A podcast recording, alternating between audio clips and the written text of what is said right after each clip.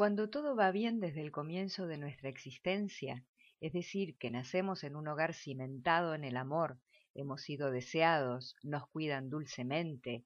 y nuestras necesidades de crecimiento son bastante bien comprendidas, todo fluye. Crecemos sanos, aprendemos a sonreír, nuestra inteligencia se desarrolla bien, y si esta buena suerte no cambia mucho, es posible que lleguemos a la juventud y a la vida adulta gozando de este estado fundamental.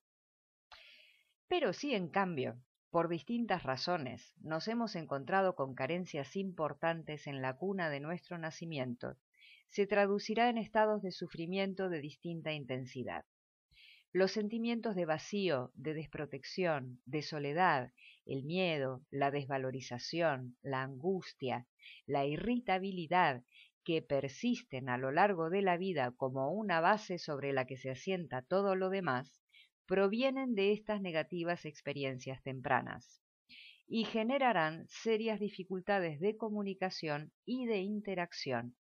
dejando al individuo en estados de desasosiego, de insatisfacción vital, en definitiva estados que reclaman ser calmados, respondidos, porque son muy difíciles de soportar.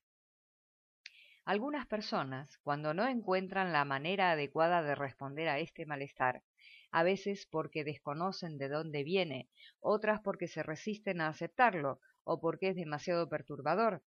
encuentran en la comida una manera inmediata de hacer algo dentro de sí mismos. Ese algo dentro de sí mismos puede ser tanto llenarse,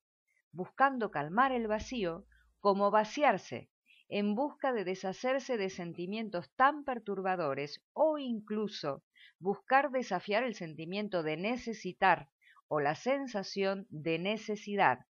porque resulta muy angustiante. Lo cierto es que la comida se convierte en un vehículo con el cual es posible hacer algo de manera urgente e inmediata.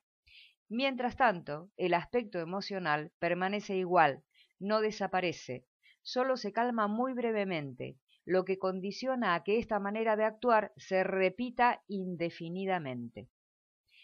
Es bastante frecuente ver a una persona alimentarse de manera desequilibrada y perjudicial, tanto por exceso de ingestión como por privación, y encontrar que está teniendo problemas para canalizar su vida emocional, a veces por conflictos no resueltos, por traumas que no han podido ser asimilados o por carencias en la estructuración fundamental de su ser. Pueden ser estados arrastrados de toda la vida, en los que la persona no ha encontrado qué hacer con cómo se siente.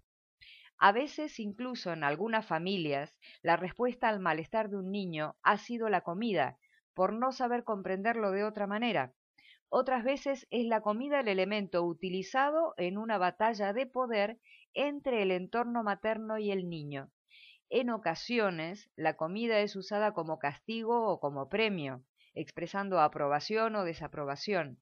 O incluso a veces la experiencia de alimentación va unida a vivencias de rechazo y de hostilidad de la madre o del entorno materno. El buen alimento no tiene por qué ser rechazado, no es natural. Cuando nos alimentamos mal al punto de hacernos daño y no podemos parar de hacerlo, algo ha pasado que ha distorsionado nuestra capacidad de cuidarnos con cariño y con placer. Buscar la salida y encontrarla a veces requiere de ayuda profesional, a veces necesitamos que un médico o un nutricionista nos dé las pautas, otras además puede hacer falta una ayuda terapéutica que nos permita normalizar recuperar la naturalidad en la relación con la comida a través de la recuperación de una vida afectivamente sana. Elegir lo que nos beneficia, lo bueno, es un acto de salud que desarrolla salud. Elegir lo que nos hace daño es siempre un acto insano que produce más malestar y más sufrimiento. Recordemos que la capacidad de aprender y cambiar dura toda la vida se puede elegir el camino del crecimiento y el cambio. Dará trabajo, habrá que hacer esfuerzos y en ocasiones ser muy valiente, pero siempre merece la pena aprender y aprender a cuidar de nosotros mismos y a los otros es crecer en nuestra capacidad de amar, una capacidad que requiere compromiso y nos devuelve felicidad.